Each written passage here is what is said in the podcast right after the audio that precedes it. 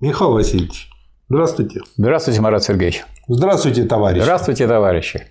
12 том, апрель 29, июнь 30. Вот э, вы со мной согласились, когда мы сегодня обсуждали, как его будем записывать, и получается, что мы его опять не сможем уместить в одну запись. И, соответственно, сегодня мы говорим о материале очень глубоком и большом, о правом уклоне ВКПБ. А вот этот материал мы сможем возместить, ну, поместить в одну запись, и тогда пессимистическую позицию переведем в оптимистическую. Да. И, в общем, сейчас по всем косточкам прокатаем этот правый уклон. Да. Речь на пленуме ЦК и ЦКК ВКПБ в апреле 29 года. Стенограмма. Угу. Сейчас, секунду. У нас не семейный кружок, не артель личных друзей, а политическая партия рабочего класса. Нельзя допускать, чтобы интересы личной дружбы ставились выше интересов дела. Да, я тоже это подчеркнул. Если мы потому только называемся старыми большевиками, что мы старые, то плохи наши дела да. товарищи. Старые большевики пользуются уважением не потому, что старые, а потому, что являются вместе с тем вечно новыми, нестареющими революционерами. Если старый большевик свернул с пути революции или опустился и потускнел политически, пускай ему будет хоть сотни лет, он не имеет права называться старым большевиком. Я для себя пометил в скобках, он будет именоваться юным ленинцем. Он не имеет права требовать от партии уважения к себе. Нельзя вопросы личной дружбы ставить на одну доску с вопросами политики. Ибо, как говорится, дружба дружбой, а служба службой. Мы все служим рабочему классу. Если интересы личной дружбы расходятся с интересами революции, то личная дружба должна быть отложена на второй план. Ну а теперь резкий, как всегда, поворот. Устально перейдем к делу. Первый раздел. Одна или две линии. А, как я понимаю, это про то, а, какие есть на данный момент а, линии в партии. И Сталин, по сути дела, говорит, что это не одна линия, как хочет выдать Бухарин, а две линии, из коих одна линия есть линия ЦК, а другая линия группы Бухарина. Дальше на девятой странице. Есть одна линия э, партии, революционная, ленинская линия, но наряду с этим существует другая линия, линия группы Бухарина, ведущая борьбу с линией партии путем антипартийных деклараций, путем отставок, путем поклепов на партию, путем замаскированных подкопов против партии, путем закулисных переговоров со вчерашними троцкистами на предмет организации антипартийного блока. Эта вторая линия есть линия оппортунистическая. Второй раздел – классовые сдвиги и наши разногласия. Десятая страница. Разногласия в нашей партии возникли на почве тех классовых сдвигов, на почве того обострения классовой борьбы, которое происходит в последнее время и которое создает перелом в развитии. Главная ошибка группы Бухарина состоит в том, что она не видит этих сдвигов и этого перелома, не видит и не хочет их замечать. Этим, собственно, и объясняется то непонимание новых задач партии и Коминтерна, которое составляет характерную черту бухаринской оппозиции на 12 странице. Что выяснилось в связи с шахтинским делом? Дальше вот очень как бы вот э, интересный разбор у Сталина. Выяснилось то, что буржуазия далеко еще не добита, что она организует и будет еще организовывать вредительство в нашем хозяйственном строительстве, что наши хозяйственные, профсоюзные и отчасти партийные организации проглядели подрывную работу наших классовых врагов, что надо стало быть нашу организацию укреплять и улучшать всеми силами, всеми средствами, развивая и укрепляя их классовую бдительность. В связи с этим заострился вопрос о лозунге самокритики. Почему? Потому что нельзя улучшать наши хозяйственные, профсоюзные, партийные организации, нельзя двигать вперед дело строительства социализма и обуздания буржуазного вредительства, не развивая всю критику и самокритику, не ставя под контроль масс работу наших организаций. Далее, в связи с хлебозаготовительными затруднениями, в связи с выступлением кулачества против советской политики цен, мы заострили вопрос о всемирном развитии колхозов и совхозов, о наступлении на кулака, об организации хлебозаготовок в порядке нажима на кулацко зажиточные элементы. Что скажете, Михаил Я бы сказал, что вот некоторые думают, что вот просто мы наметили такой план мероприятий, партия угу. наметила, и она делает, вот, значит, будем бороться с кулаками, будем строить колхозы, совхозы, а на самом деле это, сказать, одна борьба. То есть, если вы не построите колхозы и совхозы, не начнете их строить, создавать и укреплять, вы кулака не поборете, потому что вам нужно народ кормить. А чтобы кормить народ, надо считаться с тем, что кулаки производят очень много, а колхозы и совхозы мало. Либо вы переключитесь на колхозы и совхозы, а с этим это, это связано с тем, что надо создать индустрию, надо иметь трактора, комбайны, сеялки, вилки, и надо иметь средства, с помощью которых вы поддержите колхозы и совхозы. А если вы думаете, что вы просто их вот придете и сорганизуете в кружки такие, то это ничего не даст. Поэтому это одна проблема. Поэтому хлебозаготовительные затруднения связаны с тем, что кулак решил не сдавать. Придержать. Придержать. А с точки зрения, так сказать, рыночной стратегии, так сказать, если у нас, так сказать, рынок, как говорят, хочу сдаю, да. хочу не сдаю, да. хочу продаю, хочу не продаю. Но поскольку речь идет не о рынке, а в данном случае о строительстве социализма, то мы должны решать свою задачу и создавать колхозы, совхозы и, соответственно, теснить кулака и ликвидировать его как класс. А те, кто будет сражаться против колхозного движения, их ликвидировать уже как личностей конкретных, которые являются олицетворением этой кулаческой, так сказать, э, отрицательной линии. И э, что пишет Сталин наверху 13 страницы? Отсюда новое заострение лозунга самокритики. Лозунга проверки и улучшения наших партийных, кооперативных и вообще заготовительных организаций. В связи с новыми задачами реконструкции промышленности и сельского хозяйства на базе социализма возник лозунг о систематическом снижении себестоимости продукции, об укреплении трудовой дисциплины, о развертывании социалистического соревнования и так далее. Отсюда заострение лозунга о борьбе с бюрократизмом в профсоюзах в советском аппарате. Случайны ли эти лозунги, Михаил Васильевич? Не случайны, потому что Потому что если вы собираетесь что-нибудь построить, вам надо, так сказать, бороться с препятствиями к этому строительству. Вот э, здесь я хотел бы добавить э, вопрос о лозунге партии. Было бы смешно думать, что можно укрепить наши советско-хозяйственные, профсоюзные кооперативные организации, можно очистить их от скверны, бюрократизма, не оттащив самую партию. Не может быть сомнения, что бюрократические элементы живы не только в хозяйственно-кооперативных и в профсоюзно-советских организациях, но и в организациях самой партии. И это, в общем, борьба с комчванством, та, о которой надо поговорить. То есть от того, что она называется коммунистической, от того, что она передовая, от того, что она имеет славную историю, от этого не, не, не так не получается, что нету там бюрократов, нет людей, которые уже сказать, теплое место нашли и которые не хотят бороться. От них нужно освобождаться. Поэтому чистки партии – это так сказать, та мера, которую надо делать систематически, чтобы оставался авангард действительный класс. Авангард – это те, кто идут впереди, а не те, кто выше сидят за э, столом президиума. То есть, получается, все эти лозунги – необходимые звенья одной неразрывной цепи, да. называемой наступлением социализма против элементов капитализма. Да. А дальше на 15 странице. Что добавите, Михаил Васильевич? На 15 странице Сталин ставит, э, ставит вопрос о том, почему кулаки э, перестали сдавать хлеб. Нельзя считать случайностью выступление кулачества, продолжающееся вот уже второй год против советской политики цен. Многие еще до сих пор не могут объяснить того факта, что кулак давал хлеб в порядке самотека до 27 года, а после 27 года он перестал давать хлеб в порядке самотека.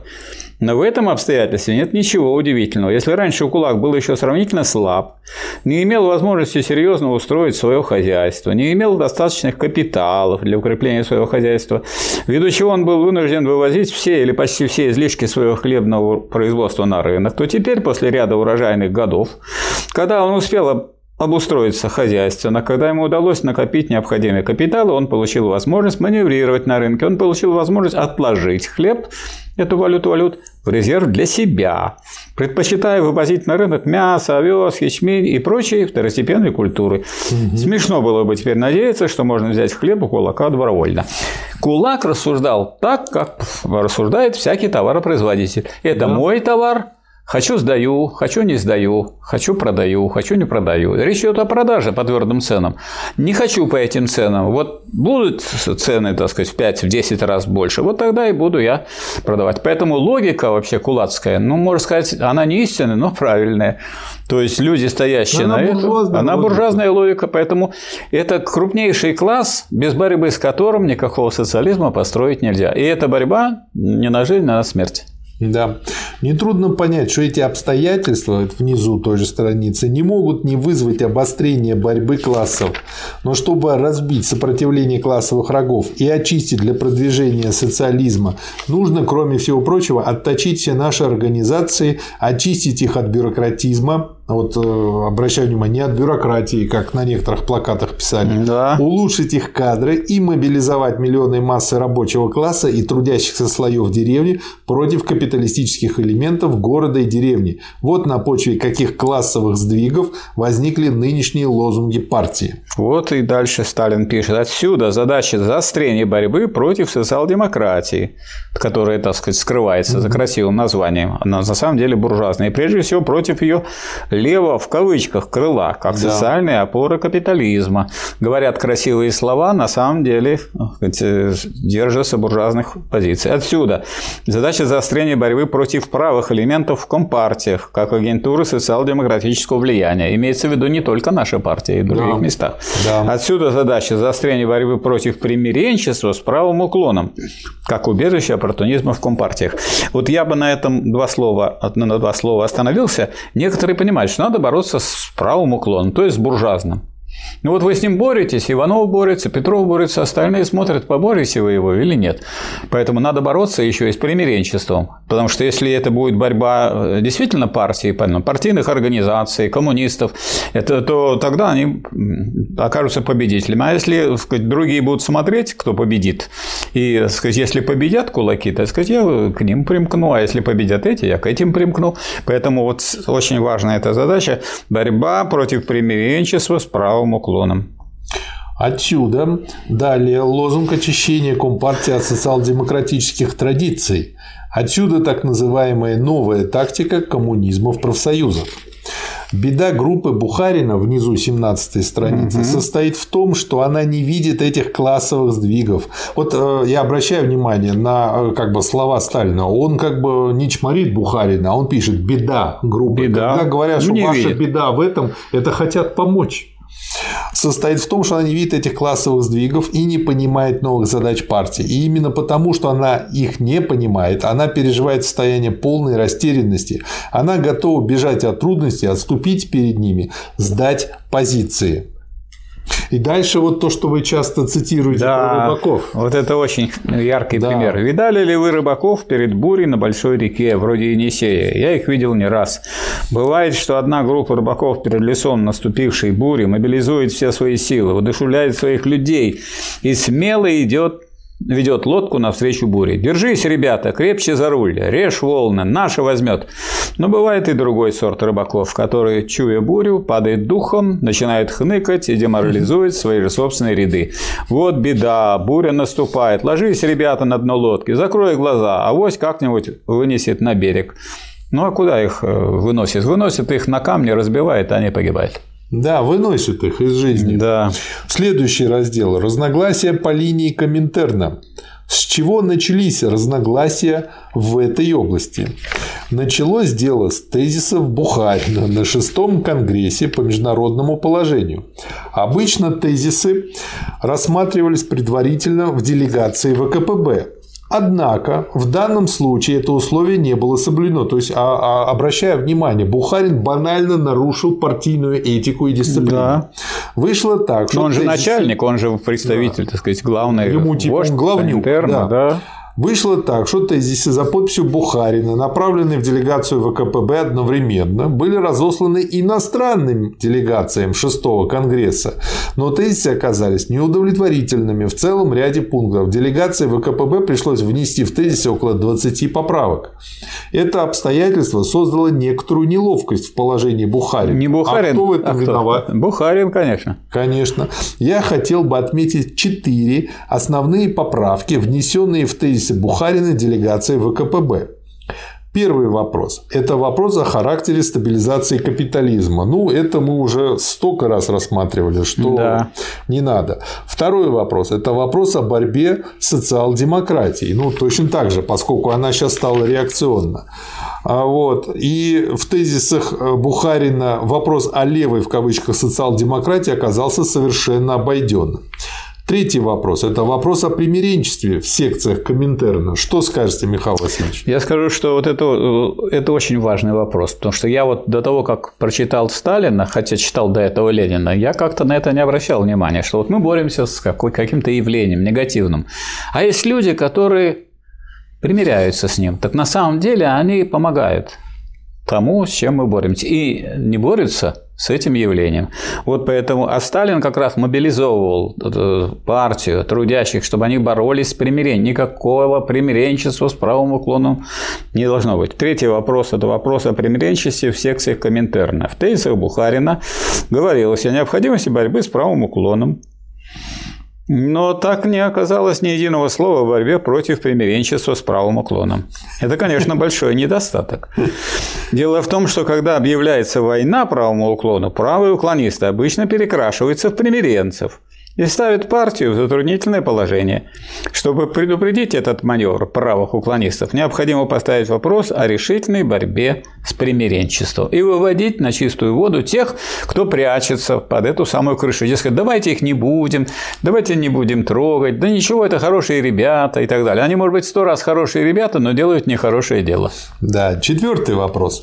Это вопрос о партийной дисциплине. Но тут очевидно то, что сам Бух как бы началось с того, вот примера перечисления да. Сталина, что Бухарин банально ее нарушил. В старину говорили про философа Платона. Платона мы любим, но истину еще больше. То же самое можно было сказать о Бухарине. Бухарина мы любим, но истину, но партию, но комментер мы любим еще больше. Поэтому делегация ВКПБ оказалась вынужденной внести эти поправки в тезисы Бухарина. Страница? Страница 23. Mm-hmm. Это, так сказать, первый этап наших разногласий по вопросам Коминтерна. Второй этап разногласий связывается с так называемым делом Виттерфа и Тельмана. Виттерф – это бывший секретарь гамбургской организации, обвиненный в растрате партийных денег. И он, прикрываясь, решил замазать товарища Тельмана. Как выясняется, ну, просто именно замазать. Вот. Так вот, э, получается, что Бухарин при этом взял его сторону и э, точно так же хотел отстранить Тельмана. Вместо того, чтобы восстановить в правах нарушенную директиву шестого Конгресса, призвать к порядку примиренцев, Бухарин предлагает в своем известном письме санкционировать переворот примиренцев, отдать КПГ примиренцам, а товарища Тельмана вновь вновь ошельмовать в печати, сделав еще раз заявление о его виновности, а это называется руководитель в кавычках Коминтерна. Да разве бывают на свете такие руководители? Третий этап наших разногласий связывается с вопросом о борьбе с правами германской компартии. Они все время уклонялись от участия в решении этого вопроса. И, наконец, четвертый этап наших разногласий. Он связан с требованием Бухарина перед ноябрьским пленумом ЦК об отзыве Неймана из Германии и о том, чтобы признать, призвать опять к порядку товарища Тельман, Тельмана, выступавшего якобы в одной из своих речей с критикой доклада, доклада Бухарина на шестом конгрессе. Мы, конечно, не могли согласиться с Бухарином, не имея в руках ровно никаких документов, подтверждающих требования Бухарина Бухарина. Бухарин обещался предоставить документы против Неймана и Тельмана, однако никаких документов не предоставил. Вместо документов он разослал членам делегации известную речь Эмбердро в политсекретариате ИКИ, ту самую речь, которую потом президиум ИКИ квалифицировал как речь оппортунистическую. Вот, товарищи, главные пункты наших разногласий по вопросам Коминтерна. Да. Шест... Четвертый раздел – разногласия по линии внутренней политики. Что скажете, Михаил Васильевич, тут? Тут вот э, Сталин отмечает вопрос э, о том, что классовая борьба обостряется. То есть нельзя вот э, так рассматривать дело, что мы боремся, мы боремся. Так бывает затухание какое-то на время борьбы, бывает, так сказать, какая-то стабилизация, а бывает обострение. Так вот, э, в данном случае э, речь идет об обострении классовой борьбы. Нельзя сказать, чтобы эти вот ошибки бухаринцев упали с неба.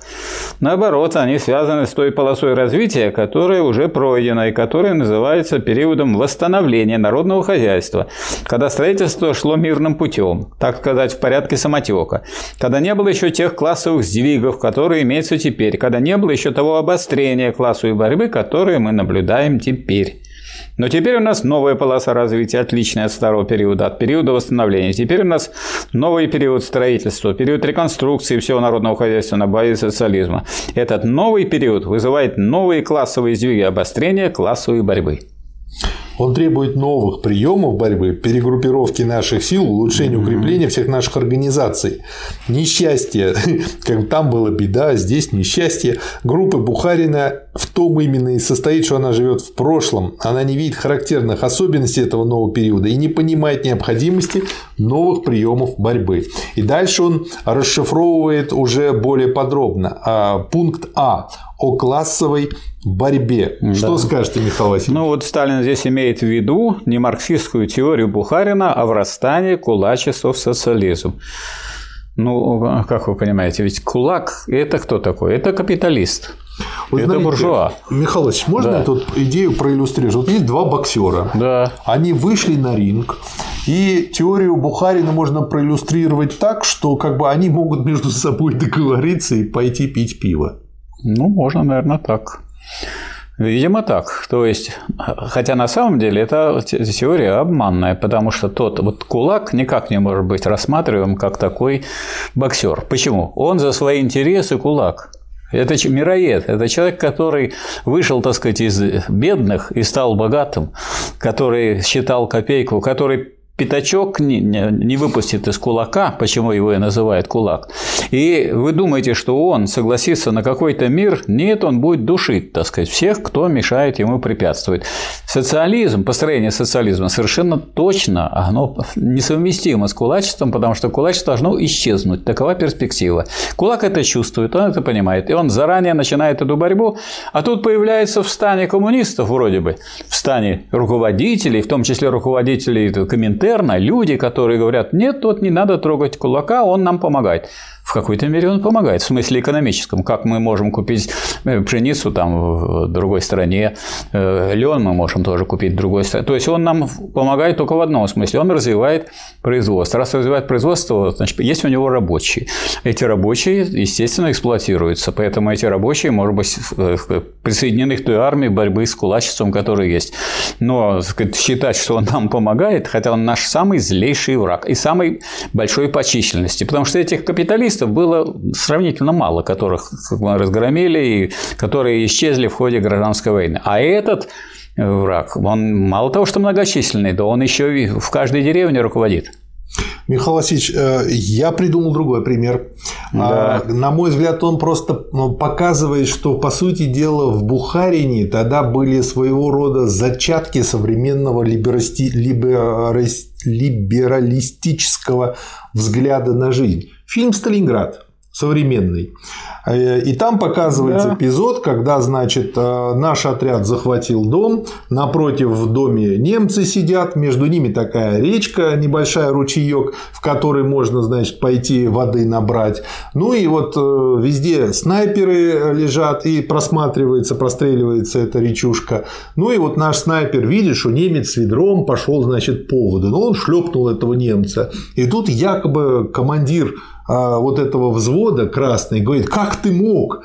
Даже животные, тех, кто пошел на водопой, никогда, значит, не убивают. Ну, во-первых, посмотрите кадры. Аллигаторы только этим и занимаются, и не только они. Они постоянно жрут тех, кто там зазевался.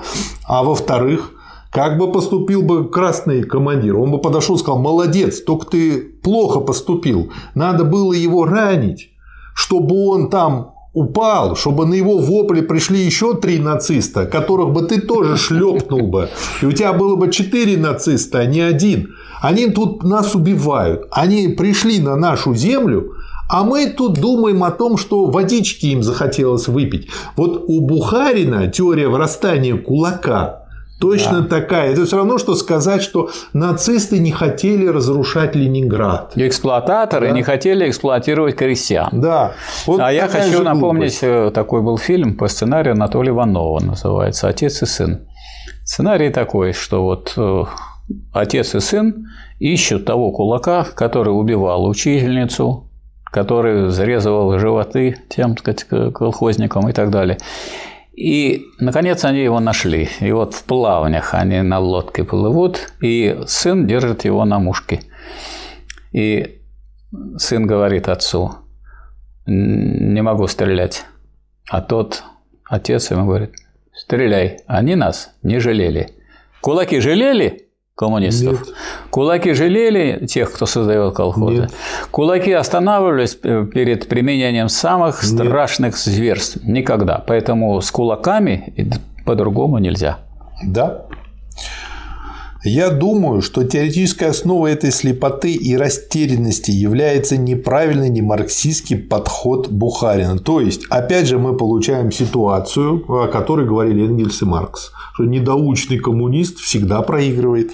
Ну, он вот ему, он еще потому недоученный, что это близко ему, вот это вот такое понимание марксизма, как такого учения, которое на самом деле не предполагает настоящую классовую борьбу. Да, да.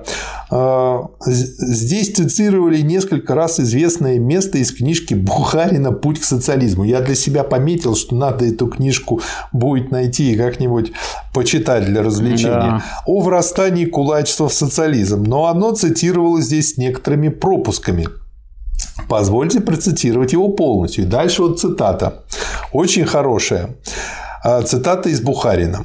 Основная сеть наших кооперативных крестьянских организаций будет состоять из кооперативных ячеек не кулацкого, а трудового, трудового в кавычках, типа.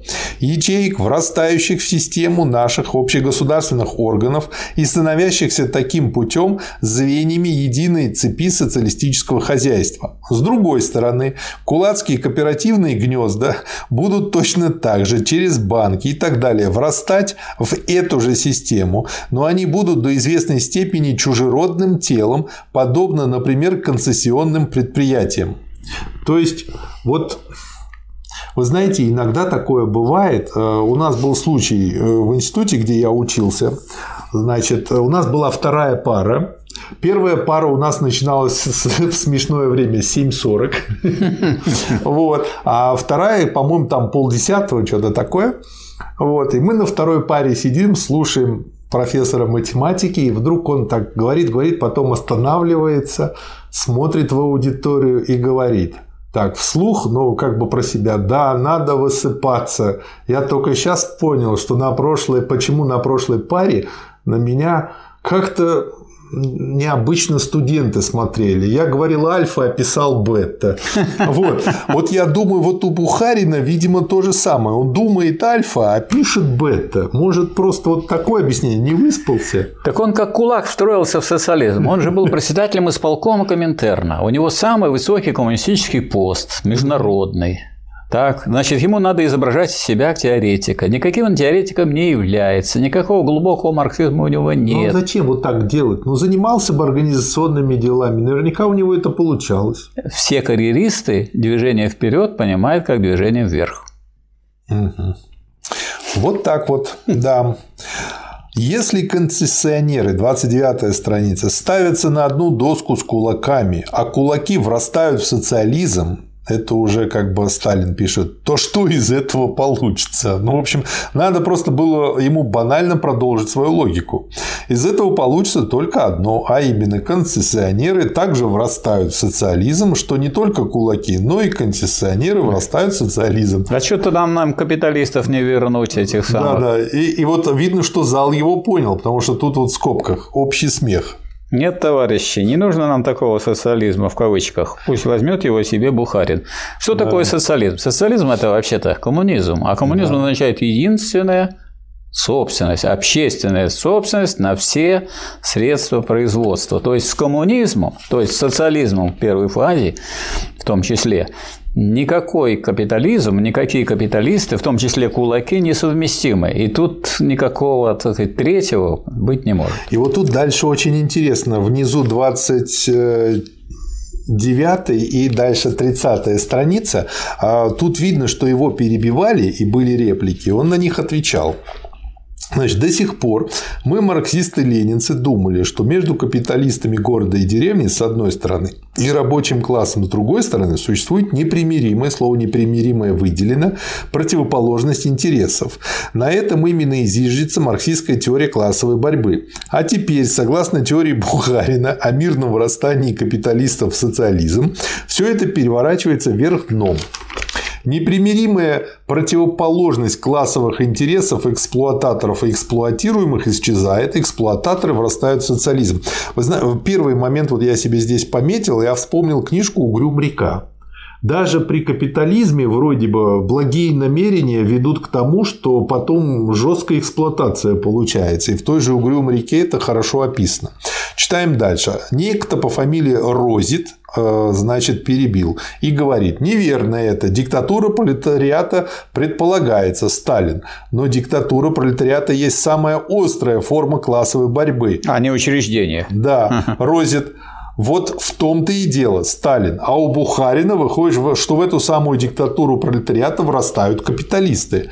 Как же вы понимаете это, Розит? Как же Против... вы не понимаете да, этого? Не понимаете этого, Розит. Против кого же надо вести борьбу? Против кого же надо вести самую острую форму классовой борьбы, если капиталисты города и деревни врастают в систему диктатуры пролетариата? То есть, это получается такое аутоиммунное заболевание. Наверное, против рабочих. Да. Диктатура пролетариата нужна для того, чтобы вести неприятные непримиримую борьбу с капиталистическими элементами для того, чтобы подавлять буржуазию и вырвать капитализм с корнями. Но если капиталисты города и деревни, если кулак и концессионер врастают в социализм, нужна ли вообще после этого диктатура пролетариата? Если она нужна, то для подавления какого класса? То есть, на самом деле, Бухарин был вовсе не за построение социализма. Да, де-факто, да. Получается. То есть, он изображает, что это якобы социализм, врастание в социализм, но никакого врастания тут нет, потому что нет социализма. Михаил Васильевич, вы знаете, я думаю, он по глупости искренне думает, что строит социализм. Но при этом у него получается капитализм. Это как в том анекдоте обработать напильник. У него получается такой переходный период от капитализма к социализму, который никогда не закончится. А да. А это значит, который обязательно перейдет назад. Да, в, в капитализм. Розит. В том-то и дело, что врастание у Бухарина предполагает классовую борьбу. Сталин. Я вижу, что Розит поклялся услужить Бухарину, но услуга у него получается медвежья, ибо он, желая спасти Бухарина, на самом деле топит его без остатка. Недаром сказано, что услужливый медведь опаснее врага. Общий хохот. Ну, то есть видно, что люди четко понимают, что имеет в виду Сталин. Дальше Сталин продолжает. Бухарин попытался в своей речи, 31 страница, подкрепить теорию врастания кулачества в социализм ссылкой на известную цитату из Ленина. При этом он утверждает, что Ленин говорит то же самое, что и Бухарин. Это неверно, товарищ. Это грубая, непозволительная клевета на Ленина. Вот текст этой цитаты из Ленина. Дальше цитата из Ленина. Конечно, в нашей Советской Республике социальный строй основан на сотрудничестве двух классов – рабочих и крестьян, к которому теперь допущены на известных условиях и непманы, то есть буржуазия.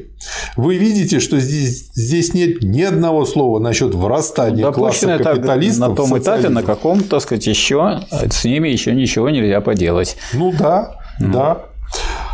И далее на 32 странице. Ну, то есть, это все равно, что сказать, что у меня кошка делает на кухне все, что хочет.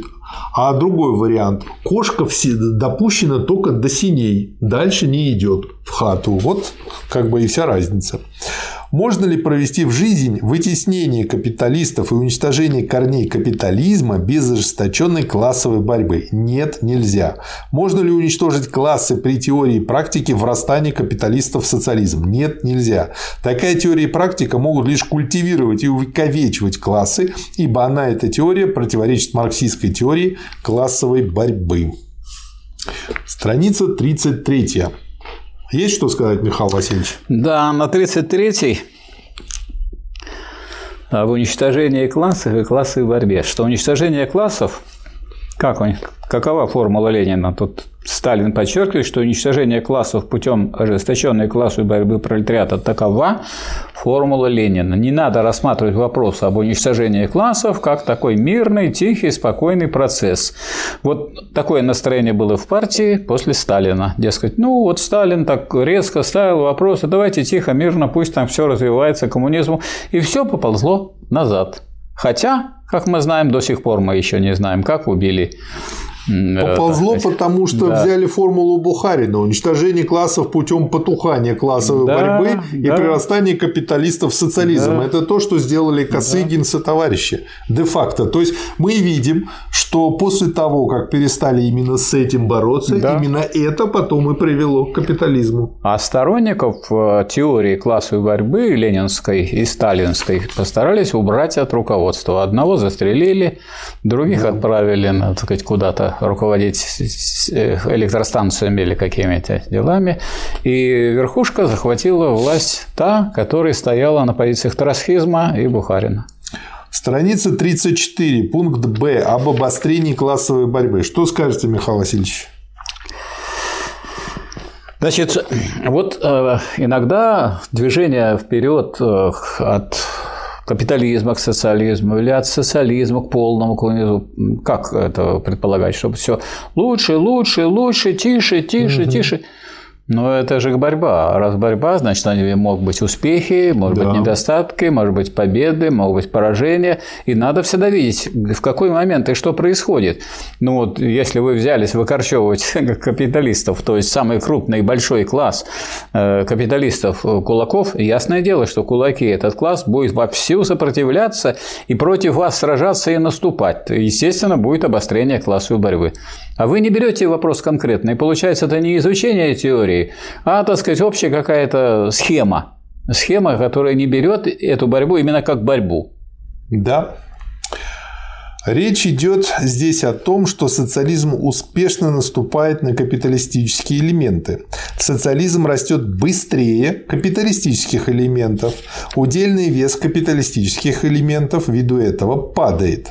И именно поэтому, что удельный вес капиталистических элементов падает, капиталистические элементы чуют смертельную опасность и усиливают свое сопротивление.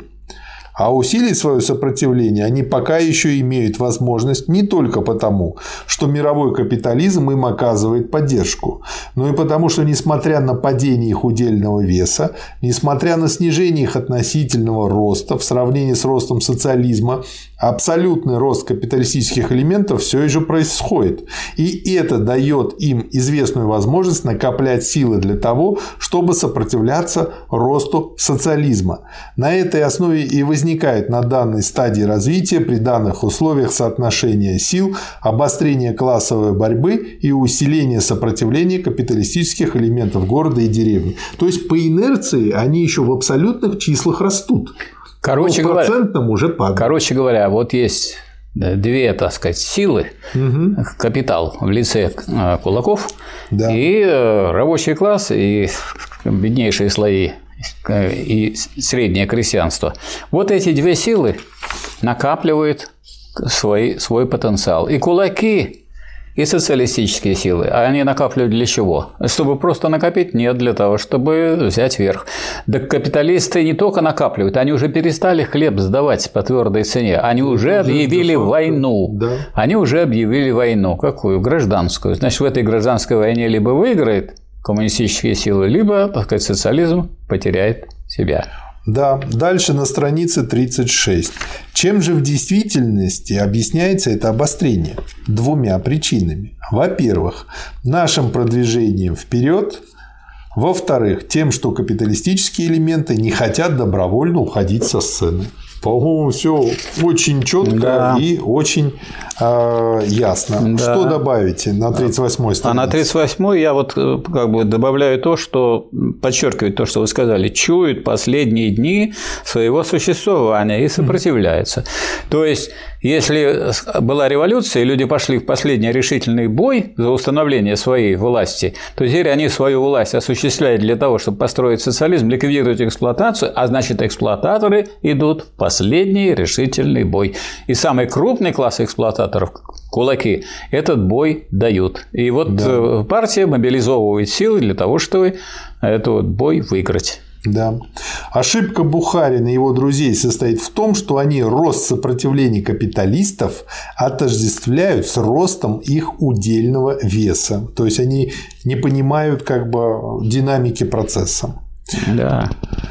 Пункт В о крестьянстве.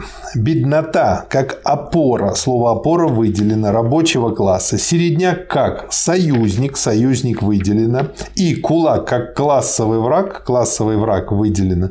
Таково наше отношение к этим социальным группировкам. Все это понятно и общеизвестно. Ну да, это уже столько раз а, разбиралось, что, в общем-то, сложно дело, что-то придумать. А дело не в непонимании, а дело в том, что на самом деле Бухарин объективно является проводником кулацкой идеологии в партии. Да. Ну вот тут, кстати, вот э, он и цитирует Ленина и говорит, что Ленин говорил, что индивидуальное крестьянство есть последний капиталистический класс. Верно ли это положение? Безусловно, да. Потому что крестьянство, пока оно остается индивидуальным крестьянством, ведущим мелкотоварное производство, выделяет и не может не выделять из своей среды капиталистов постоянно и непрерывно. Да, и бедняков. Да. Это значит, что нам нужен не всякий союз с крестьянством, а лишь такой союз, который базируется на борьбе с капиталистическими элементами крестьянства. Ну, то есть, поэтому, собственно говоря, и берется под управление пролетариата крестьянства. Что скажете, да. Михаил Васильевич? Но я только процитирую то, что Ленин на 41-й странице это только, э, Сталин указывает. Ленинизм, безусловно, стоит за прочный союз с основными массами крестьянства, за союз с середняками, но не за всякий союз, а за такой союз с середняками, который обеспечивает руководящую роль рабочего класса, укрепляет диктатуру пролетариата и облегчает дело уничтожения классов. Не надо да. э, задачу союза ставить выше, чем цели, которые должен преследовать этот союз. Если у вас союз ради построения социализма, значит он против кулаков. А если нет, тогда он за кулаков. Да. Пункт Г. О НЭПе и рыночных отношениях. 43 страница. Ошибка Бухарина состоит здесь в том, что он не видит двусторонности НЭПа. Он видит только одну сторону НЭПа. Когда мы вводили НЭП в 2021 году, мы направляли тогда ее острие против военного коммунизма, против такого режима и порядков, которые исключают какую бы то ни было свободу частной торговли. Мы считали и считаем, что НЭП означает известную свободу частной торговли. Эту сторону дела Бухарин запомнил, и это очень хорошо.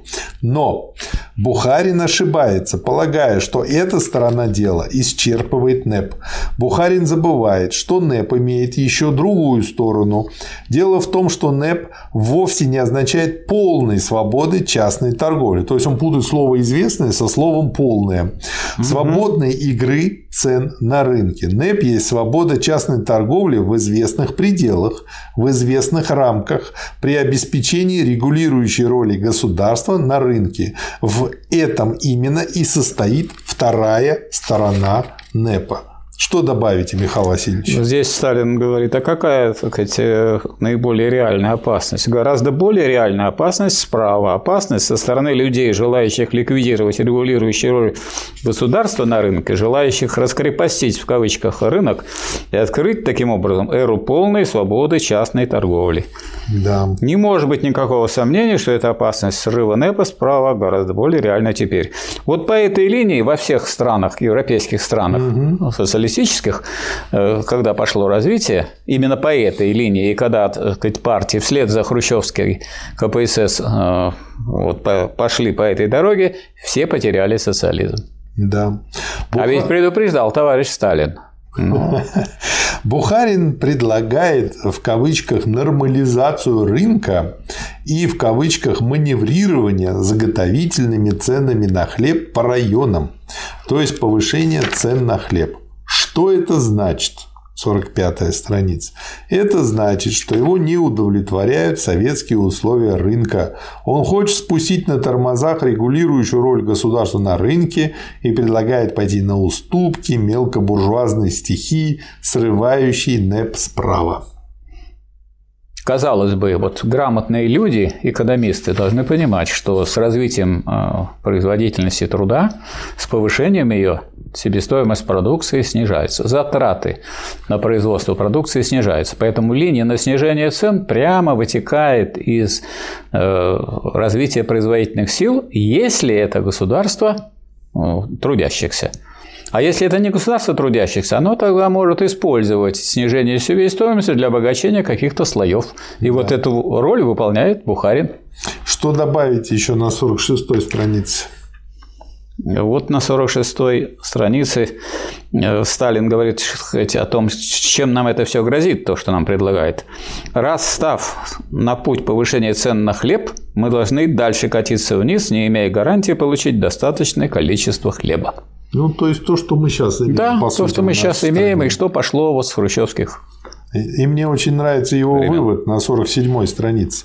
Нетрудно понять, что такое в кавычках маневрирование ценами не может не привести к полной ликвидации советской политики цен, к ликвидации регулирующей роли государства на рынке и к полному развязыванию мелкобуржуазной стихии. Кому это будет выгодно? Только зажиточным слоям города и деревни, ибо дорогие промтовары и сельскохозяйственные продукты не могут не стать недоступными как для рабочего класса, так и для бедноты и маломощных слоев деревни. Выигрывают кулаки и зажиточные НЭП Гетманы и другие состоятельные классы. Ну, вот так прямо вот это мы и переживаем. Начинается, да. сказать, вот с 50 э, и вот дальше 6, смотрите, очень года. важно, это тоже будет смычка, но смычка своеобразная, смычка с богатыми слоями деревни и города, да. Кулат, скулацко-непманская смычка. И вот рабочие и маломощные слои деревни будут иметь полное право спросить нас, какая мы власть? Рабоче-крестьянская или кулацко-непманская? Ну, это да. Ну, вот у нас Правильно была рабоче-крестьянская власть, диктатура пролетариата, а с 61 года кулацкая не, непмановская. На 48 странице внизу. Почему торговля мелкими партиями, торговля мелочная может называться товарооборотом? А торговля крупными партиями по заранее составленным договорам, в скобках контрактация, насчет цены и качества товара не может считаться товарооборотом. Разве трудно понять, что эти новые массовые формы товарооборота по методу контрактации между городом и деревней возникли именно на основе НЭПа, что они являются крупнейшим шагом вперед со стороны наших организаций в смысле усиления планового социалистического руководства народным хозяйством. То есть, вот, на мой взгляд, я почему это подчеркнул, потому что э, как бы это объясняет, почему и вводился НЭП. То да. есть, чтобы проехавшись на НЭПе, ввести плановость. Да. То есть, ну, для многих это звучит парадоксально. Нет, это... Но с другой стороны, социализм-то из капитализма растет. НЭП – это новая политика, состоящая в том, что мы в каких-то вопросах отступили, а теперь планомерно двигаемся вперед. Да, и используем в построении социалистического хозяйства. И как раз-таки НЭП нам в этом помогает. Я хочу привести э, одну выдержку из э, ленинского высказывания. Угу. Ленин в наказе от Совета труда и обороны местным советским учреждениям в 2021 году пишут «Государственный продукт, продукт социалистической фабрики, обмениваемый на крестьянское продовольствие, не есть товар в политико-экономическом смысле. Во всяком случае, не только товар, уже не товар, перестает быть товаром. То есть марксисты – это те, которые знают путь движения вперед, а не те, которые что-то заучили, и вот они держатся того, что у них в руках. Да. Пункт Д. О так называемой дани. Дани в кавычках. Кроме обычных налогов, прямых и косвенных, которые платит крестьянство государству, оно дает еще некий сверхналог – в виде переплат за промтовары и в виде недополучек по линии цен на сельскохозяйственные продукты. Верно ли, что этот сверхналог, уплачиваемый крестьянством, существует на деле? Да, верно. Как он называется у нас иначе? Он называется у нас иначе ножницами, перекачкой средств из сельского хозяйства в промышленность на предмет быстрого развития нашей индустрии. Нужна ли она эта перекачка? У нас нет разногласий насчет того, что эта перекачка как временная мера нужна. Если мы в самом деле хотим сохранить быстрый темп развития промышленности. Можем ли мы сейчас уничтожить этот сверхналог?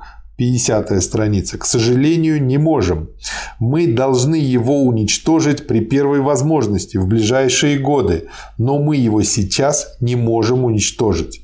Не означает ли это, что беря этот добавочный налог, мы тем самым эксплуатируем крестьянство? Нет, не означает. Природа советской власти не допускает какой бы то ни было эксплуатации крестьянства со стороны государства. В речах наших товарищей на июльском пленуме прямо сказано, что в условиях советских порядков эксплуатация крестьянства исключена со стороны социалистического государства, ибо непрерывный рост благосостояния трудового крестьянства является законом развития советского общества, а это исключает всякую возможность эксплуатации крестьянства. Я вот тут хочу прокомментировать, на мой взгляд, это очень важно. Почему? Потому что многие ответ Сталина а, воспримут как бла-бла-бла. А на самом деле в чем здесь суть? При эксплуатации это означает, что у меня отобрали, и мое положение только ухудшилось. Или, по крайней мере, не стало хуже или лучше. Но здесь при всем при этом, да, тяжелое положение, да, берем чуть больше, чем а, по справедливости полагается. Но, во-первых, берем для развития промышленности, которая потом поможет развитию сельского хозяйства. Да. То есть стратегически это как бы инвестиция получается со стороны крестьянства. Но с другой стороны, с каждым годом крестьянству становится жить лучше. То есть, да. что же это за эксплуатация, когда с каждым годом становится жить лучше? И что такое за свобода общества, когда сейчас с каждым годом становится жить хуже? Эксплуатация. И вот этого люди не видят. Эксплуатация э, называется присвоение чужого неоплаченного труда.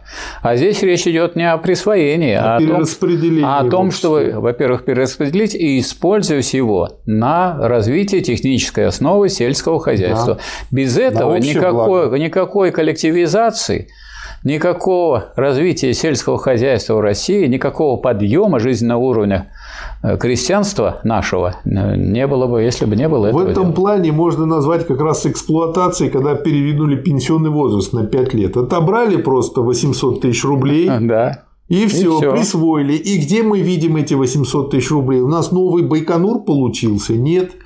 У нас какое-то там что-то новое выросло. У нас Нет? новые богатства наших миллиардеров. Да. Ну, это да. А если их назвать нашими, это наши, наши, это наши эксплуататоры, да. Это наши. сироты, Это да? наши эксплуататоры, они нас эксплуатируют. А, дальше на странице 50 внизу. Посилен ли, тоже очень важно, этот добавочный налог для крестьянства? Да, посилен. Почему? Потому, во-первых, что взимание этого добавочного налога происходит в условиях непрерывного улучшения материального положения. Вот и критерий совершенно ясный. Да. То есть улучшается это положение и готовятся условия для того, чтобы еще его повышать путем механизации сельского хозяйства и еще его коллективизации. Во-вторых, у крестьянина есть свое личное хозяйство, доходы от которого дают ему возможность платить этот добавочный налог. То есть он есть жирок, он может прожить. И в-третьих, да. размеры этого налога не растут, а уменьшаются из года в год.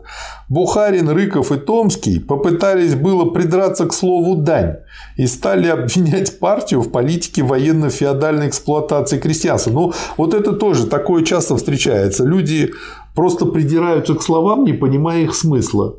И потом очень часто возмущаются, почему им непонятно. Что делать с такими людьми, Михаил Васильевич? Ну, постепенно вычищать их из партии.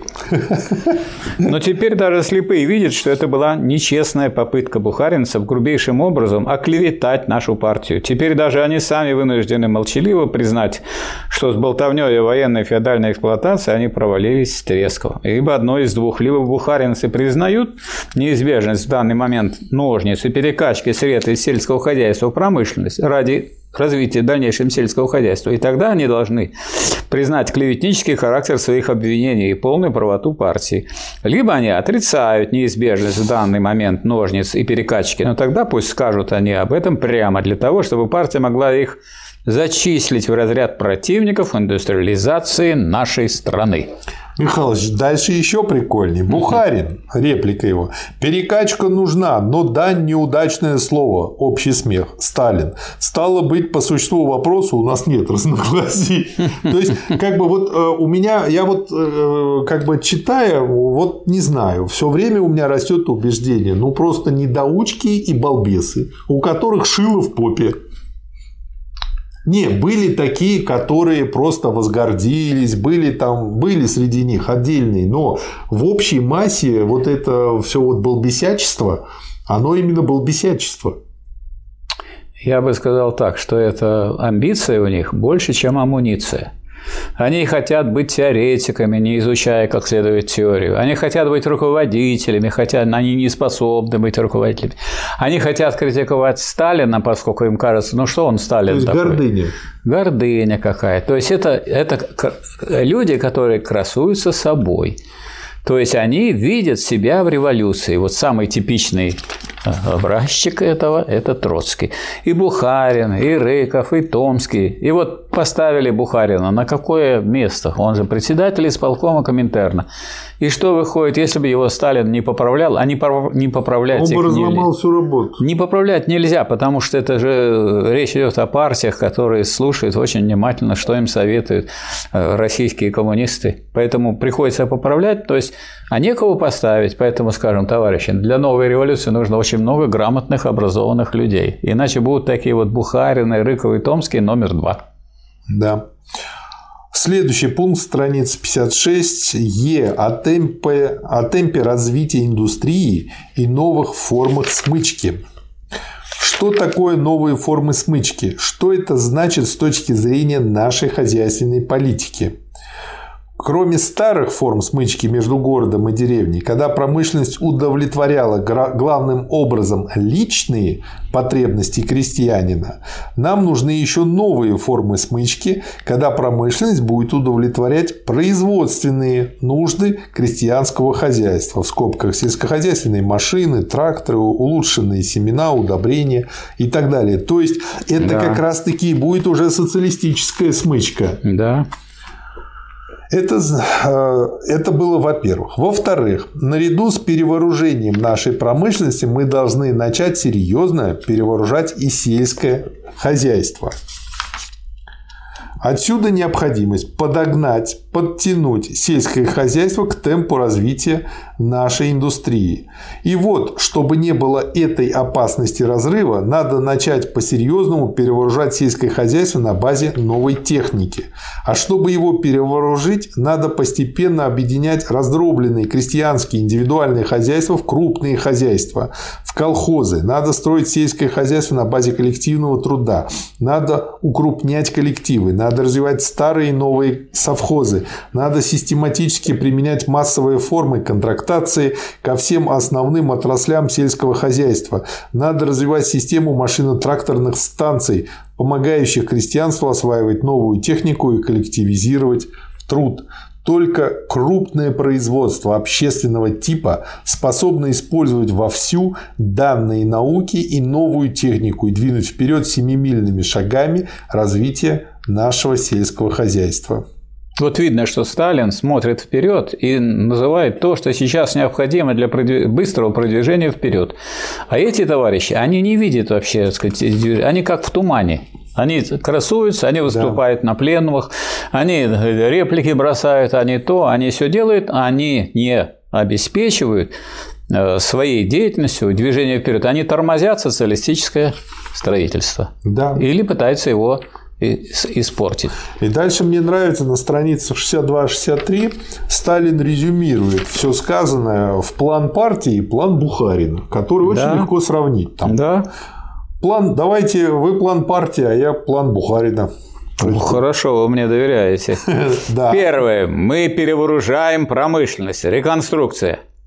Второе. Мы начинаем серьезно перевооружать сельское хозяйство. Реконструкция. Третье. Для этого надо расширять строительство колхозов и совхозов. Массовое применение контрактации машино-тракторных станций как средство установления производственной смычки между индустрией и сельским хозяйством. Что касается, четвертое, что касается хлебозаготовительных затруднений в данный момент, то необходимо признать допустимость временных чрезвычайных мер, подкрепленных общественной поддержкой середняцко-бедняцких масс, как одно из средств сломить сопротивление кулачества и взять у него максимальные хлебные излишки, необходимые для того, чтобы обойтись без импорта хлеба и сохранить валюту для развития индустрии. И пятое, индивидуально-бедняцкое середняцкое Сельское хозяйство играет и будет еще играть преобладающую роль в деле снабжения страны продовольствием и сырьем. Но оно лишь одно уже недостаточно. Развитие индивидуального бедняцкого-середняцкого хозяйства надо дополнить Поэтому развитием колхозов и совхозов, массовой контрактацией, усилением развития машино-тракторных станций для того, чтобы облегчить вытеснение капиталистических элементов из сельского хозяйства и постепенный перевод индивидуальных крестьянских хозяйств на рельсы крупных коллективных хозяйств на рельсы коллективного труда. Вот он план. Шестой пункт. Михаил Шестой Васильевич. еще есть.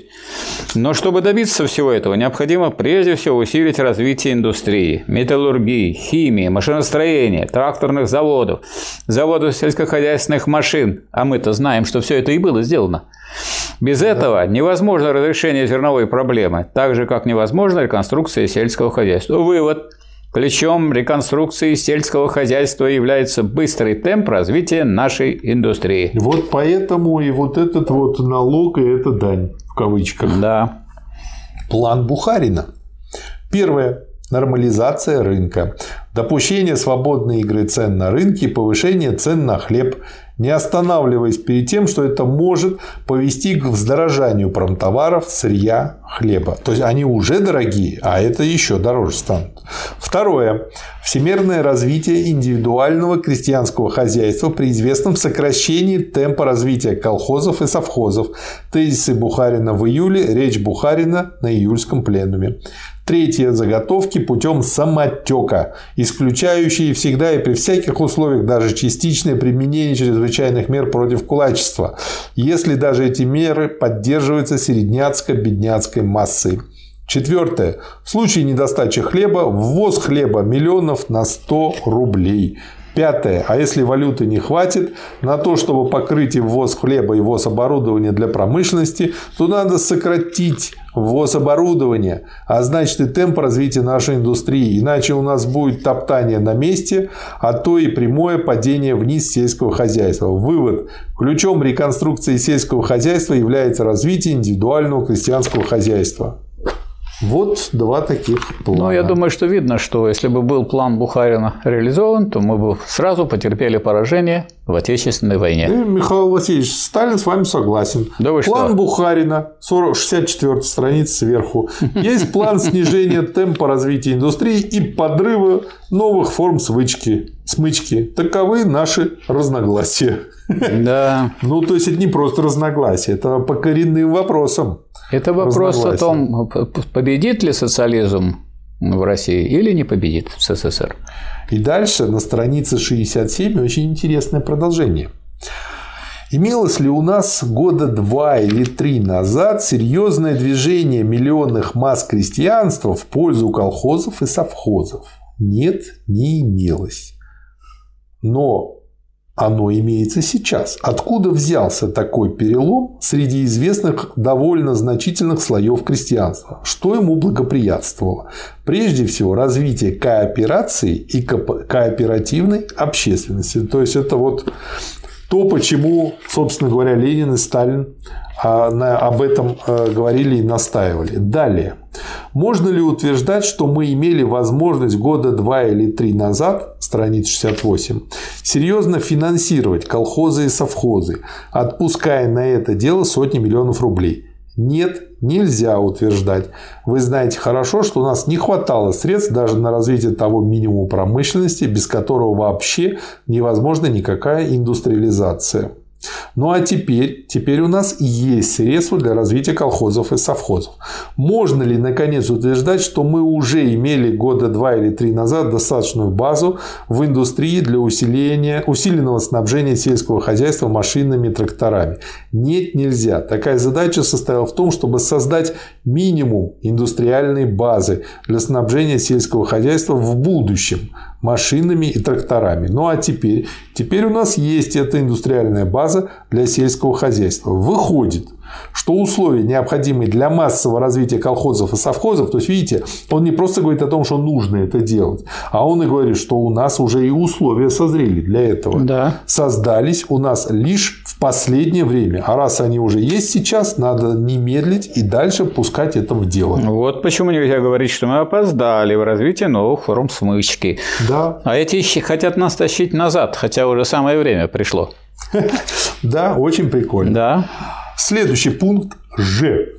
Бухарин как, как теоретик. теоретик. Очень прикольное совпадение. Название хорошее, да. да. 69-я страница. Говорят, что Бухарин является одним из теоретиков нашей партии. Это, конечно, верно. Но дело в том, что с теорией у него не все стоит благополучно. Он чисто по-ленински тут пишет благополучно. Да. Это видно хотя бы из того, что он нагромоздил целую кучу ошибок по вопросам партийной теории политики, только что охарактеризованных мною. Ну, потом он цитирует Ленина, его э, как бы стандартную фразу, что его, в смысле Бухарина, теоретические воззрения с очень большим сомнением могут быть отнесены, отнесены к вполне марксистским. Да ибо в нем есть нечто схоластическое, в скобках он никогда не учился и, думаю, никогда не понимал вполне диалектики. Вот вам, пожалуйста. Да, это как бы приговор, теоретик. У нас таких теоретиков много сейчас. Бухарину. Ну, там очень много дальше цитат а, в этом пункте Теоретик без по диалектики. поводу теоретических изысков Бухарина. Mm-hmm. Страница 79, а, следующий пункт З. Пятилетка или двухлетка. Очень интересный пункт. А что тут скажете, Михаил Васильевич? Тут он переходит в Сталина уже к рассмотрению еще одного такого теоретика Рыкова. В своем проекте «Резолюция о пятилетнем плане», отвергнутом комиссией Политбюро, Рыков говорит, что центральная идея пятилетнего плана состоит в росте производительности народного труда. Несмотря на то, что комиссия Политбюро отвергла эту совершенно неправильную установку, Рыков защищал ее здесь в своей речи.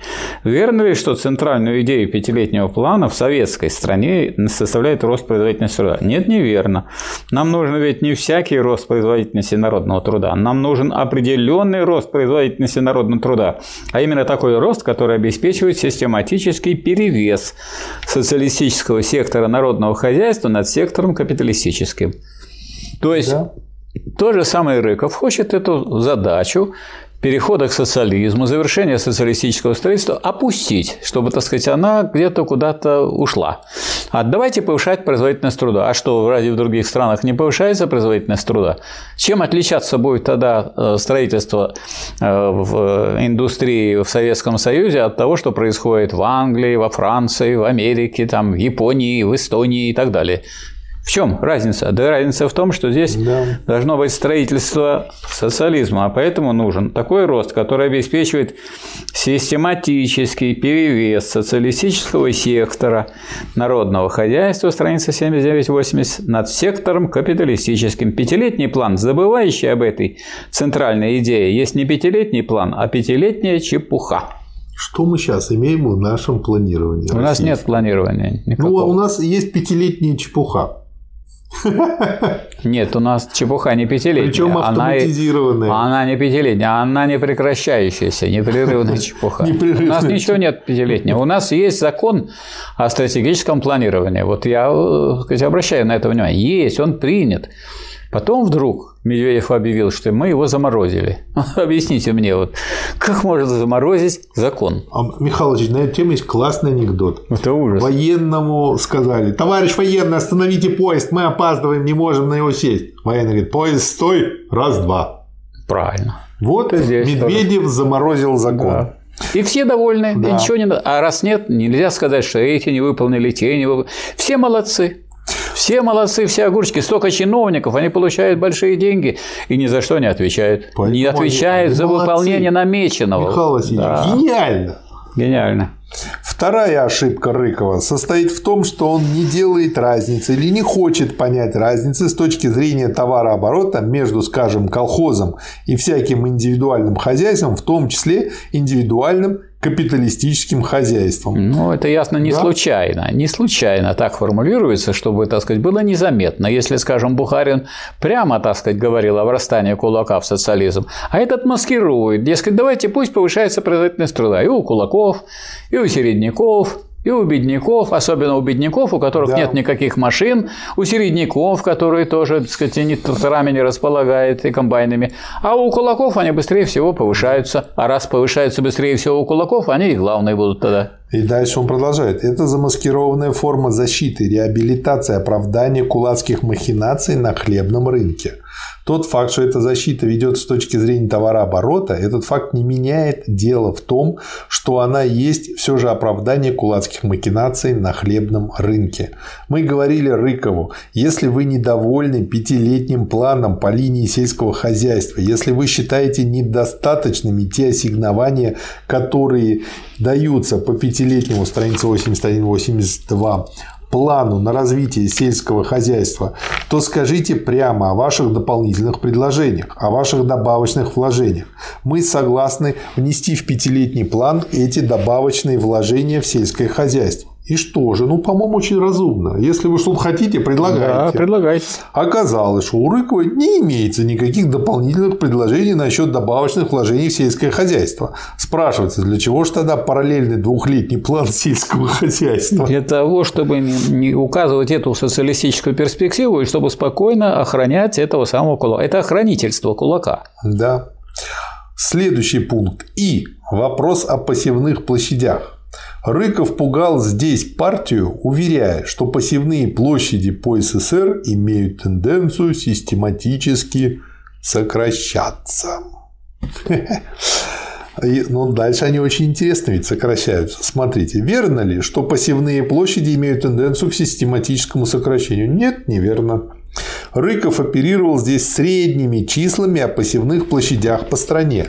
Но метод средних чисел, не корректированный данными по районам, нельзя рассматривать как научный метод.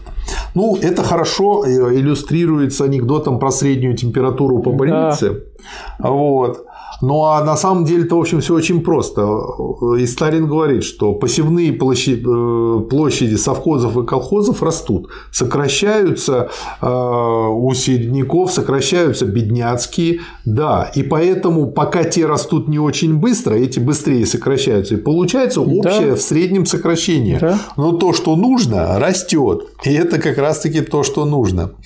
Это те же ошибки, что Ленин вытаскивал из царской статистики, когда писал свой том про становление капитализма в России. Ну вот Сталин и подчеркивает, нет таких данных, которые говорили бы о том, что мы имеем где-либо, хотя бы в одном из серьезных хлебных районов, систематическое сокращение посевных площадей. Да. Нету, они, так сказать, без разбора считают, складывают, Не не, не думают. Мысль пришла, что безграмотная аналитика хуже ее отсутствия. То есть лучше Хуже. пусть ее не будет, чем вот- Хуже, вот, потому, такая что, глупость. потому что люди верят начальникам, начальники сидят высоко, представляете, Рыков, как, как думают. сидят, они думают о нас, о всей нашей жизни. Да, люди не поглупей нашего. Там, да. да. Верно, что кулаки сокращают посевные площади независимо от климатических условий. В этом, пожалуй, в кавычках виновата политика партии, состоящая в том, чтобы поддерживать бедняцко-середняцкие массы против кулачества. Ну, что из этого следует? Разве мы когда-либо обязывались вести такую политику, которая могла бы удовлетворять все социальные группы деревни, в том числе и кулаков? В общем, смешно очень. И Наконец. вообще, разве мы можем вести такую политику, которая удовлетворяла бы и эксплуататоров, и эксплуатируемых, если мы вообще хотим вести марксистскую политику? Михаил Васильевич, а вы знаете, я придумал, какая-то может быть политика. Это политика продажи вазелина. Да? А по-моему, это политика продажи страны. Ну, в данном случае получается. Ну, типа, говорит, вот вам вазелин, одним будет полегче, и другим не да. так больно. Наконец, еще одна неправильность в речи Рыкова по вопросу о посевных площадях, страница 85. Рыков жаловался здесь, что кое-где, а именно в местах наибольшего развития колхозов, бедняцко-середняцкий индивидуальный клип начинает сокращаться. Это верно. А что здесь плохого? А как же иначе, ежели бедняцко-середняцкие хозяйства начинают покидать индивидуальный клин и переходят на коллективное хозяйство, то разве не ясно, что расширение и умножение колхозов должно повлечь за собой сокращение индивидуального бедняцко-середняцкого клина? Кстати, а как, как же вы хотите? Как Сталину было тяжело с этими людьми, а нужно было с ними чего-то делать. Они такие чины, такие... Михаил надо... Васильевич, ну вот это, это ужас. 2 плюс 2 – 4. Да. Мне очень понравилось, как э, один а, блогер э, на Ютубе, значит, там выложив очередной ролик, сказал, что как, э, ну, у него промелькнуло, что в атомной физике 2 плюс 2 – 25. Я про себя подумал, если бы Курчатов считал по схеме 2 плюс 2 будет 25, у нас бы, наверное, была бы деревянная бомба, а не атомная. Но людям это может прийти в голову, и он из себя изображает обученным. Хуже, если бы эта бомба уже взорвалась. Да вот она и взорвалась сейчас, все поглупили. Это бомба глупости. Сейчас у колхозов на этой странице 85 имеется 2 с лишним миллиона гектаров земли. К концу пятилетки колхозы будут иметь более чем 25 миллионов гектаров. За счет кого тут вырастает колхозный клин? За счет индивидуального бедняцко-середняцкого клина. А как же вы хотите? Как же иначе переводить бедняцко-середняцкое индивидуальное хозяйство на рельсы коллективного хозяйства? Не хотят переводить, не хотят. Да. Цепляются за то, чтобы все оставалось, оставались кулаки, чтобы они вырастали в социализм, чтобы не сокращалось. Михаил это просто это кишмиш просто... в башке. Да. Это просто кишмиш в башке. Это, это не, это не это какая-то сознательная антанта. Это не просто кишмиш, как сказать. Ведь Сталин их оценивает не потому, что они там думают, а потому, что это означает для трудящихся Советского да. Союза. Но вы знаете, что мне это напоминает? Это вот как есть сторонники теории заговора.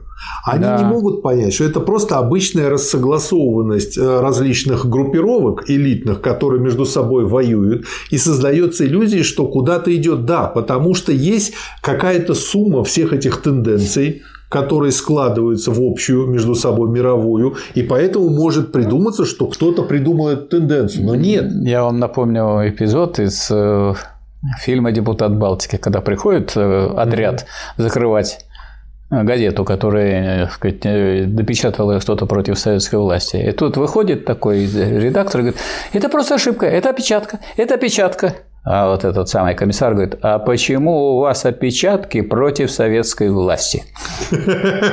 Вот у этих всех деятелей, это то, что сказали правильно, но у них опечатки против советской власти. А, лю... а, а трудящиеся должны страдать за это. А Значит, знаете, надо почему? этих убирать и ставить тех людей, которые будут действовать в интересах рабочего класса да. и христианства. Это понятно. И с да. этим я полностью... Михаил да. А я могу объяснить очень просто, почему у них всегда опечатки против советской власти. Да. А потому что советская власть – это научный подход. Да. А в науке есть единственный верный да, путь. Это верно. А все остальное, все другие ответы на вопрос неверные. Более... А их большинство. Ну, я еще усилю, так сказать, то, что Неверных вы сказали. Ответ. Э, дело в том, что у Ленина намечен был этот путь, но вот Сталином он конкретизировал. Да. До такой степени, что теперь простому коммунисту и простому трудящемуся понятно, какой должен быть этот пункт. А эти люди, они сами до этого не додумались, и то, что им, так сказать, товарищ Сталин толковый, с очень большим трудом воспринимает и упираются. Да. И упираются они потом, вот почему они упираются. Они упираются, и тогда уже нельзя объяснить тем, что они не понимают. Ну, сколько раз объяснили, два объяснили, три, а третий надо изгонять их из партии и гнать вон. Да. Следующий пункт о хлебных заготовках. В прошлом году, на 1 апреля, мы заготовили хлеба на Украине, ржи и пшеницы 200 миллионов пудов. А в этом году всего лишь 26-27. Упаньки. Этим же надо объяснить и падение заготовок пшеницы и ржи в Центральном Черноземном округе почти в 8 раз и по Северному Кавказу в 4 раза.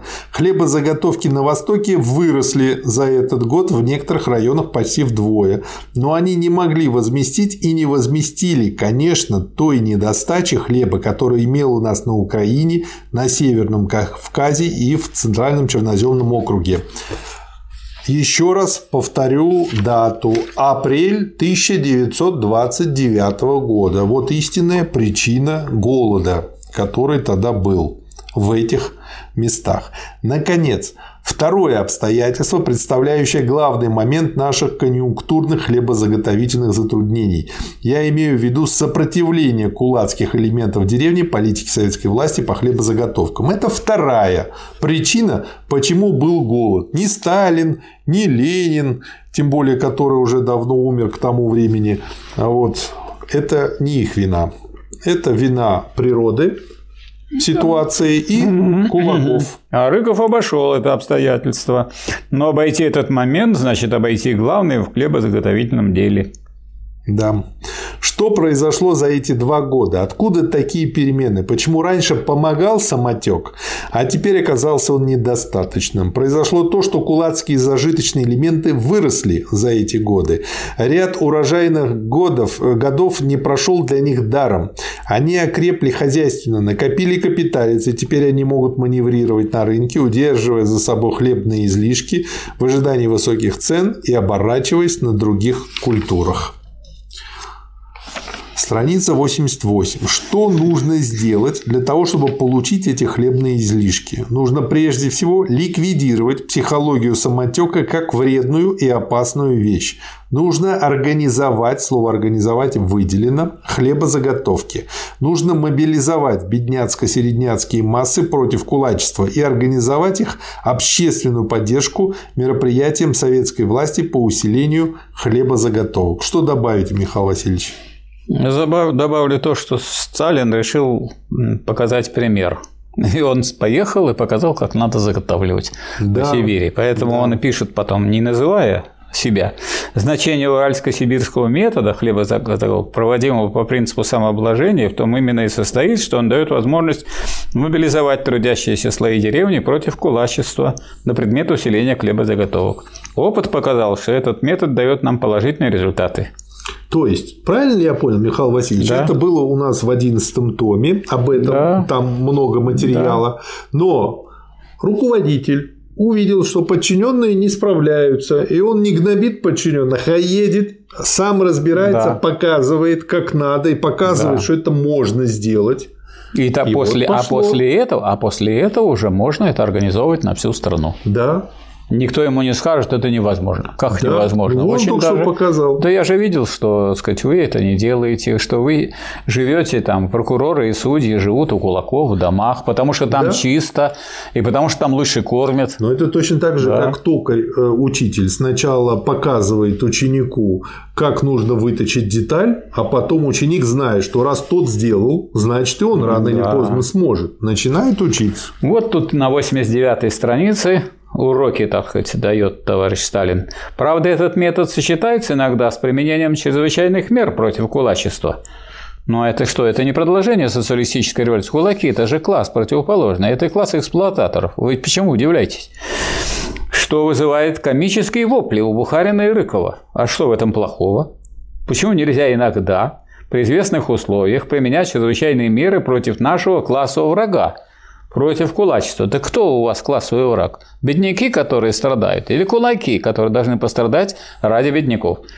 Почему можно сотнями арестовывать спекулянтов в городах и высылать их в Туруханский край, а у кулаков, спекулирующих хлебом и пытающихся взять за горло советскую власть и закабалить себе бедноту, нельзя брать излишков хлеба в порядке общественного принуждения по ценам, по которым сдают хлеб нашим заготовительным организациям покупать у них. бедняки да. и середняки. Нет, по тем ценам, по которым бедняки и середняки уже сдали. Да. И бедняки и середняки теперь смотрят, что у нас за власть.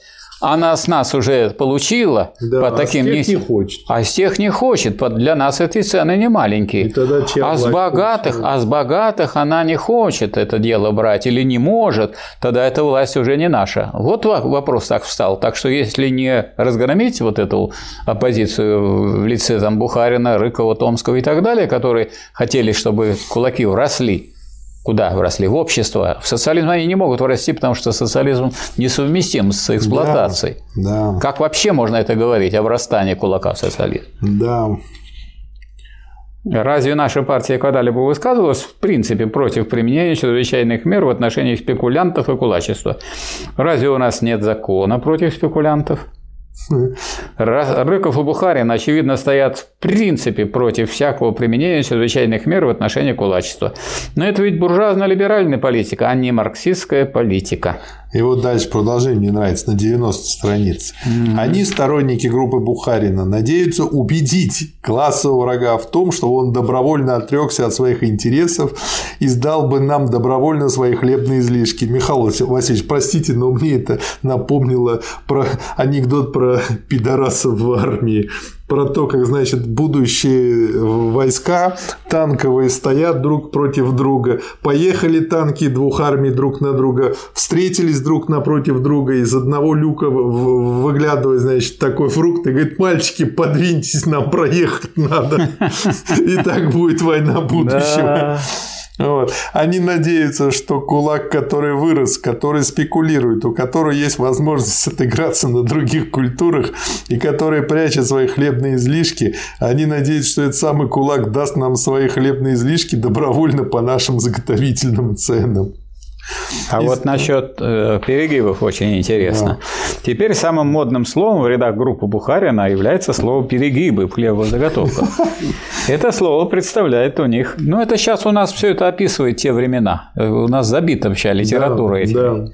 Это слово представляет у них самый ходкий товар, так как оно помогает им маскировать свою оппортунистическую линию. Когда они хотят замаскировать свою линию, они обычно говорят, мы, конечно, не против нажима на кулаков, но мы против перегибов, которые допускаются в этой области и которые задевают середняка. Дальше идут рассказы об ужасах в кавычках этих перегибов. Читаются письма крестьян в кавычках, читаются панические письма товарищей вроде Маркова. И потом делается вывод. Надо отменить политику нажима на кулачество. Не угодно ли? Так как имеются перегибы в проведении правильной политики, то надо, оказывается, отменить эту самую правильную политику. Вместо того, чтобы исправить Да, перегибы. и исправлять надо перегибы. Сколько э, новые появляться, и новые исправлять. Да. Таков обычный прием оппортунистов. На основании перегибов в проведении правильной линии отменить эту линию, заменив ее линией оппортунистической, то есть политикой уступок буржуазии. А уступки в чем? В том, чтобы не двигаться к социализму. Да, и еще он тут ведь приводит хороший пример. Известны ли им такие факты, когда наш агитатор, например, в Казахстане, два часа убеждал держателей хлеба сдать хлеб для снабжения страны, а кулак выступил с трубкой во рту и ответил ему, а ты попляши, парень, тогда дам я тебе пуда два хлеба. То есть там просто смеются в открытую, и... а, а тут мы должны плясать перед ними. Прекрасно. Следующий пункт о валютных резервах и импорте хлеба. Рыков и его ближайшие друзья несколько раз ставили вопрос об импорте хлеба из-за границы. Мы это дело отвергли, решив, что лучше нажимать на кулака и выживать у него хлебные излишки. Ну, потому что это сохраняет нам валюту, на которую мы Конечно. можем купить Машины, оборудование. Да, да, совершенно верно. Ну и дальше тут Сейчас все спрашивают, а как, как, за счет чего получили мы, э, так сказать, средства для... За счет того, что мы не растратили эти средства. Да. Мы преследовали здесь две цели. С одной стороны, обойтись без импорта хлеба и сохранить Да. валюту для ввоза оборудования. С другой стороны, показать всем нашим врагам, что мы стоим крепко и не намерены поддаваться обещаниям о подачках. Это страница? Это страница 95. Страница 96, раздел 5, вопросы партийного руководства. И здесь пункт А о фракционности группы Бухарина. Страница 97. Группа Бухарина содержит все элементы фракционности. Тут и платформа имеется, тут и фракционная замкнутость, тут и политика отставок, тут и организационная борьба против ЦК. Что же еще нужно? И это не просто фракционная группа, а я бы сказал, самая неприятная и самая мелочная из всех имевшихся у нас в партии фракционных групп. Что добавите, Михаил Васильевич? Ну, вот я да, так сказать, добавил бы еще одну фразу, которую Сталин произнес. Из прений на пленуме выяснилось с полной очевидностью, что в лице группы Бухарина мы имеем новую оппозицию.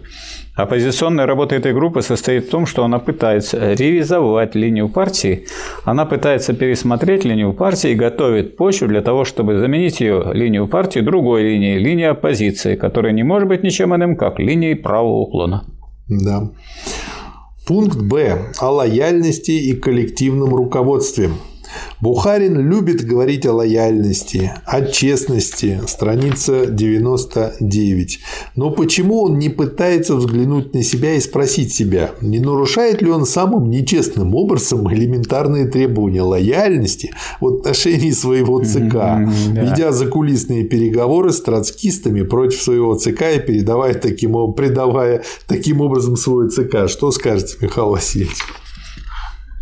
Ну, я могу только сказать, что э, Сталин, э, прежде чем принимать какие-то организационные меры, сначала полностью раскрывает ошибочность, вредность и антипартийность и антикоммунистичность той линии, э, которую олицетворяют данные фигуры. То есть тут никаких вот не было таких заявлений, что давайте мы, так сказать, снимем Бухарина. Нет, давайте мы сначала разберемся, куда они нас ведут. Они нас ведут по дороге антипартийной, они нас ведут по дороге от социализма, к тому, чтобы мы не готовы были к возможным, так сказать, ситуациям, которые могут э, сложиться и в мировой политике. Поэтому освободиться от них мы должны во что бы то ни стало. Вот что сказать, э, говорит и делает Сталин.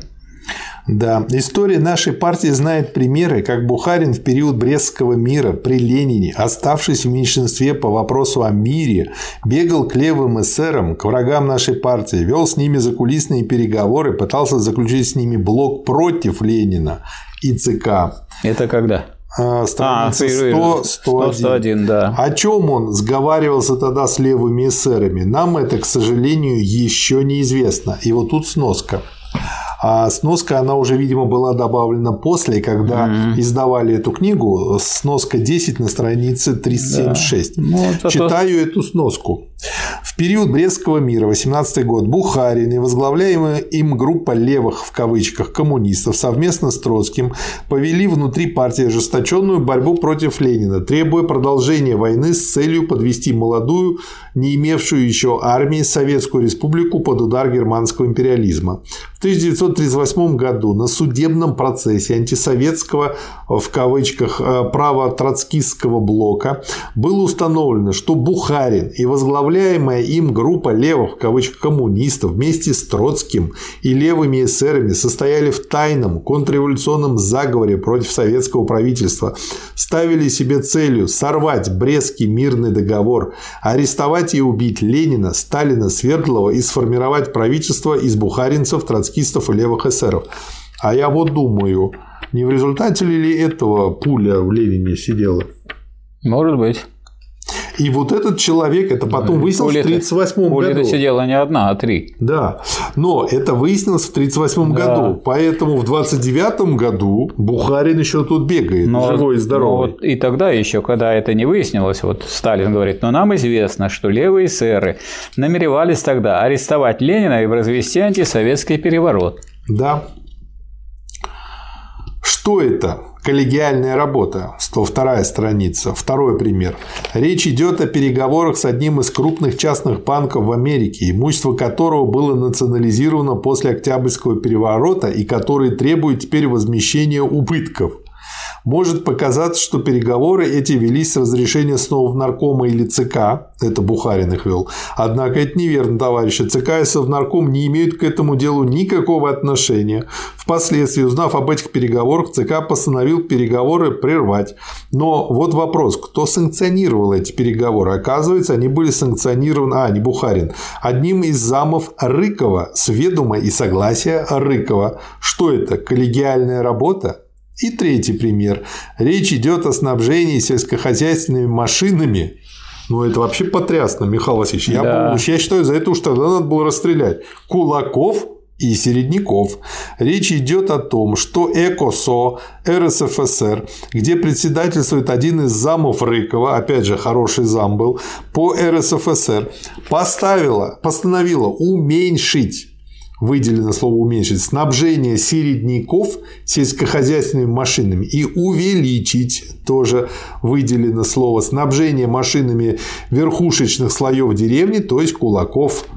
И, ну и дальше он приводит текст. Да. В общем, обалдеть. Так и написано для КАФ. Казахская и Башкирская ССР, Сибирского и Нижневолжского краев и Средневолжской и Уральской областей, указанные в настоящем пункте проценты сбыта сельскохозяйственных машин и орудий повышаются для верхушечных слоев деревни до 20%, а для середняцких слоев понижаются до 30%. То есть это что? 52 раза. Разница. Это, это антипартийная и антисоветская линия которые да, проводят дружки этого Бухарина, Нет, Рыкова вот и Томского. уже кишмешом в башке никак не объяснишь. Не объяснить, да. да. Следующий пункт о борьбе с правым уклоном. Да. Борьбу с правым уклоном нельзя рассматривать как второстепенную задачу нашей партии, 105 страница. Борьба с правым уклоном есть одна из решающих задач нашей партии. Понимает ли группа Бухарина, что отказаться от борьбы с правым уклоном значит предать рабочий класс, предать революцию? Понимает ли группа Бухарина, что без преодоления правого уклона и примиренчества с ним невозможно преодолеть стоящие перед нами трудности, без преодоления же этих трудностей невозможно добиться решающих успехов социалистического строительства. Либо бухаринцы – это требование партии, а требование о решительной борьбе с правым уклоном и примиренчеством с ним выполнят, и тогда партия будет приветствовать их. Либо они этого не сделают, но тогда путь, пусть они пеняют на себя. Страница 106. Ну да. и дальше шестой раздел «Выводы». Зачитайте, Михаил Васильевич. Да. Нашу следующее предложение. Первое. Надо прежде всего осудить взгляды группы Бухарина. И здесь важно, что речь идет не только о группе Бухарина. Значит, Бухарин, Рыков, Томский занимали важные руководящие посты. У них были подчиненные, люди от них зависимые. Они имели возможность пропагандировать свои взгляды. Таких людей много в партии, таких людей много в государственном аппарате и много среди, так сказать, нижестоящих слоев и в том числе среди обывателей. Поэтому надо прежде всего осудить взгляды группы Бухарина, надо осудить взгляды этой группы, изложенные в ее декларациях и в речах ее представителей, признав, что эти взгляды несовместимы с линией партии и что они совпадают полностью с позицией правого уклона. Второе. Надо осудить закулисные переговоры Бухарина с группой Каменева как наиболее яркое выражение нелояльности и фракционности группы Бухарина. Третье. Надо осудить политику отставок, практиковавшуюся Бухариным и Томским, как грубое нарушение элементарных требований партийной дисциплины. То есть они, так сказать, как бы ставили в тяжелое положение. Мы вот э, не будем Шантаж это делать, такой, мы да. бросим это дело, а другие еще не вошли, и будет заминка. Да. Четвертое. Надо снять Бухарина и Томского с занимаемых ими постов предупредив их, что в случае малейшей попытки неподчинения постановлениям ЦК, ЦК будет вынужден вывести их из состава Политбюро. Они еще в Политбюро. Пятое. Это, кстати, характерно вообще для Сталина. Он пока давал людям возможность, так сказать, отступить, измениться и так далее. А другим людям убедиться на практике, что это если люди не хотят изменяться, не хотят отступать от ошибочных позиций, ну тогда надо принимать другие меры. Пятое. Надо принять меры к тому, чтобы в выступлениях отдельных членов и кандидатов Политбюро на собраниях не допускались какие бы то ни было отклонения от линии партии, от решений ЦК и органов. Шестое. Надо принять меры к тому, чтобы в органах печати, как партийных, так и советских, как в газетах, так и в журналах, полностью проводилась, проводились линия партии и решения ее руководящих органов. Седьмое. Надо установить специальные меры, вплоть до исключения из ЦК и из партии против тех, которые попытаются нарушить секретность решений партии, ее ЦК и ее политбюро. Восьмое. Надо разослать резолюцию Объединенного Пленума ЦК и ЦКК по внутрипартийным вопросам всем местным организациям партии и членам 16-й конференции, не опубликовывая ее пока что в печати. Таков, по-моему, выход из положения. Некоторые товарищи настаивают на немедленном исключении Бухарина и Томского из Политбюро ЦК.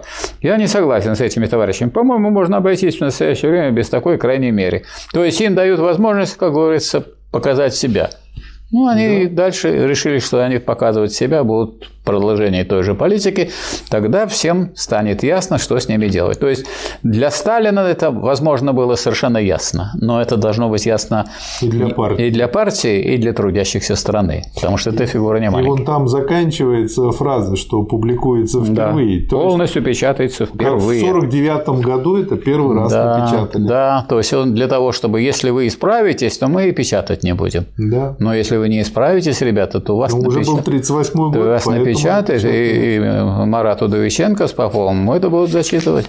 Да, вот и не страшное только мы. дело. И не только мы, и другие. А другие будут слушать и, и знать. Как назовем выпуск, Михаил Васильевич?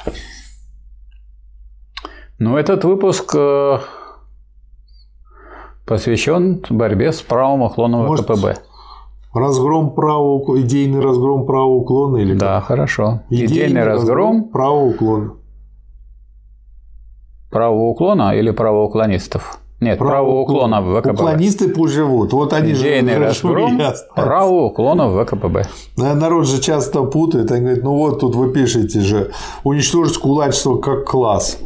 Вот, и большинство людей понимает, что всех вывели и расстреляли. Всех, всех, да, всех. как класс. Но как класс это значит, что как раз именно как класс, а не как людей. Да, да, да. Да, и вот тут не, не Идите уклонистов, а уклон будем Да. уничтожать, идейно громить. Да, идейный разгром, да? Да, идейный разгром правого уклона. ВКПБ. Да. Хорошо. Спасибо, Михаил Васильевич. Вам спасибо. Спасибо, Очень товарищи. интересно и полезно. Да.